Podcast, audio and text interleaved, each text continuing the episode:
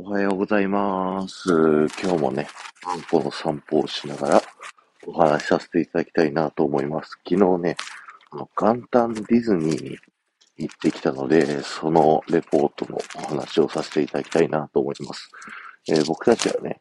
東京ディズニーランドの方に10時半インでね、えー入らさせていただきました。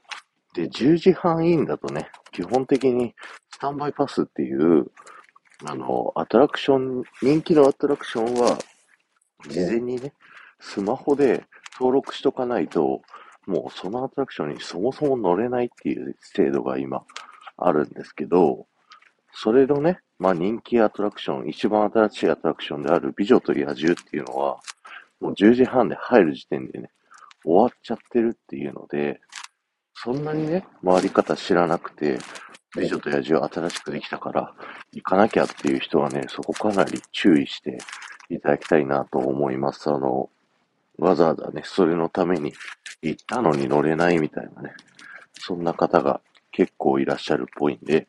気をつけてください。で、僕たちはね、入った瞬間に、まあ、閉園間際8時、9時閉園の7時55分だったかなの、ベイマックスの方は撮ることができたので、まあなんとかね、あの、新しいアトラクションにも乗れるっていうことにはなりましたんですけど、で、その後にね、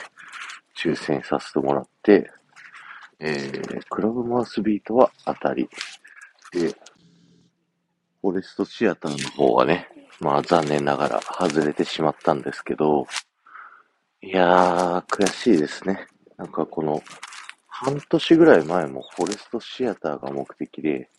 やっとディズニーランド来てね、抽選して、で、外れたらもう一切見れないっていう感じなんで、うーん、まあコロナがね、明けて、まあ、2階席だけは並べば見れるとか、そういう風にまた戻ってくれるとね、嬉しいなって思うんですけど、非常に悲しい。でね、まあ、しょうがないんで外れたもんはね、えーその後、いろいろパークをまずね、散策して回ってですね、あの、スタイフディズニー部のね、皆さんから、えっ、と、こういうことをやってきてくださいっていうね、指示を受けてきてたので、まずね、こちらぼさんの指示の、トゥーンタウンにあるね、トゥーンパークっていう、まあ、公園というか、まあ、子供たちがね、自由に遊んでいいですよっていう公園にね、遊びに行ってました。で、その公園の床に触ってきてくださいっていうね、指令だったんですけど、なんでかっていうと、このトゥーンパークってね、子供たちが遊べるように、床がね、柔らかい素材でできてるんですよね。だから、入ると、なんか地面がふにふにしているので、それをね、あの、触ってきてくださいっていう指令だったんですけど、なんか床の色？僕の認識だと、トゥーンパークの床の色って青色だったんですけど、なんかね、緑色になってたんですよね。これは、いつリニューアルされたんだろうなって思いながら、え床触ってました。そしてですね、えっ、と、僕たちはね、抽選が当たったクラブマウスビートというショーの方ね、え見に行きます。これはショーベースというね、ステージのところでやっているショーで、結構ね、あの、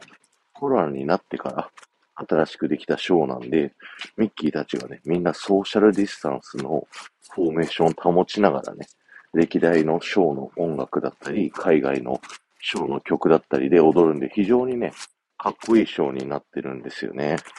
でもなんか僕がね、あの、見ちゃうのは、あの、ライトニング・マックイーンっていうカーズのね、キャラクターが、車で出てくるんですよ。で、そこのね、キャラクターが、こう、ステージの袖からね、車でボンボンボンって出てきて、で、ステージの真ん中でね、ちょっと揺れながら周りのダンサーさんが踊るっていう、なんかすごいね、シュールなシーンがあるんですけど、それのね、帰り際に、なんか後ろにね、その、ドライバーの人、まあ、マックイーンにね、あの、帰りを指示する人みたいなのがいて、こう何回もね、切り返し運転をしてるっていうのがね、面白かったですね。で、あの、最後のね、あの、クライマックス直前の曲のシーンで、あの、ミッキーのね、90歳の時の誕生日の曲が流れるんですけど、そのね、ミッキーの口笛の演出っていうのは日本だけのね、その演出なんでめっちゃかっこいいなっていうのをね、昔、クラブマウスビートの元ネタ全部紹介しますっていう配信をやった時に喋らさせてもらったんですけど、いや、あの曲はね、かっこいいんですよね。んで、それを乗った後ですね、えー、っと、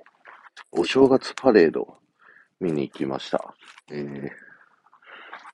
毎年ディズニーランドにはね、アンバサダーっていう制度が世界中の各パークあって、1年にね、1人になるんですよ。で、その人がね、1年間アンバサダーって言って、もう日本各地のこのテレビだったり、いろんなね、災地支援みたいなのとか、やりながらパークをね、紹介していくっていう、ディズニーランドの代表みたいなね、そんな人が、まあ、ご挨拶っていうので、お正月のね、ミッキー、ミニーのフロートと一緒に乗ってね、名前もデーンと出てね、乗っておりました。お、そうだ、サムネにしようかな。その子のね、名前、小笠原さんっていう方になります。で、この人たちってね、あの、まるっと1年間アンバサダーやったと、その次の年からね、オリエンタルランドの正社員になれるんですよ。だから、あの、オリエンタルランドを目指してるっていう人はね、あの、キャストの中から選ばれるので、あの、女性の方、男性は無理なんですけど、で、オリエンタルランド夢見てるって方はね、あの、キャストからアンバサダーを狙うっていうのもありかもしれないです。でも1年に1人しか選ばれないんですけどね。で、正月パレードね、ミッキーの着物でいつものね、あの、一台の丸いフロートに、ミッキー、ミニーとそのアンバサダーの人が乗って、で、ドナルド、プルート、グーフィー、マックスが歩いてるっていうね。あ、プルートじゃないや、デイジーだ。いう、そんな、えー、まあ、寂しい しょぼいっていうかな、のパレードを見た後ですね、えー、僕たちは魅惑のチキルーム行きました。えっ、ー、と、これはね、ユーコリンにね、言われた指令なんですけど、チキルームのね、待合室の床っていうのが、あの、溶岩のね、あの、岩になっているので、あったかいんですっていう小ネタがあって、それをね、確かめてきてくださいっていう指令だったので、それをね、言ったのと、あと、コジラボさんにね、あのー、そこの中に、あの、チキの神様がね、あの、待合室にいろいろ並んでるんで、その中でペレっていう火山の神様、えー、探してきてくださいと言われたので、えー、ペレをね、あの、写真に収めて、で、溶岩石のね、岩、あったかいところに、えー、触ってきました。で、なんかね、全部があったかいわけじゃなくて、ポイントポイントでね、あったかいところがあるっていうのにキャスターさんに教えてもらって、こうここはあったかい、ここはあったかくないっていうのを触り分けながら、あったかいところに座ってると、ずっとお尻が暖かくなるっていう、そんなね、えー、ポイントでしたね。で、チキルームもね、あの、はい、今、アロハエコーマイっていうリドスティッチが出てくるね、スティッチのキャラクターが真ん中で出てきて歌うっていう、そういった演目に今ね、なってるんですけど、正面があるんですよ、これも。あの、360度から真ん中と上をね、見るっていうアトラクションなんですけど、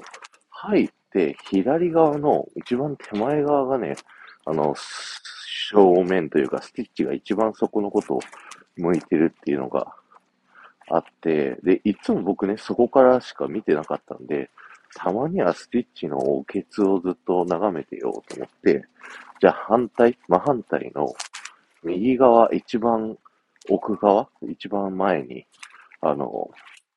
陣取りさせてもらって、スティッチのね、あのずっとケツでも眺めてようかって思ったんですけど、あの、最初の登場のシーンぐらいですかね、ずっとおケツ見てんのは。もうあっちこっちステッチ見るので、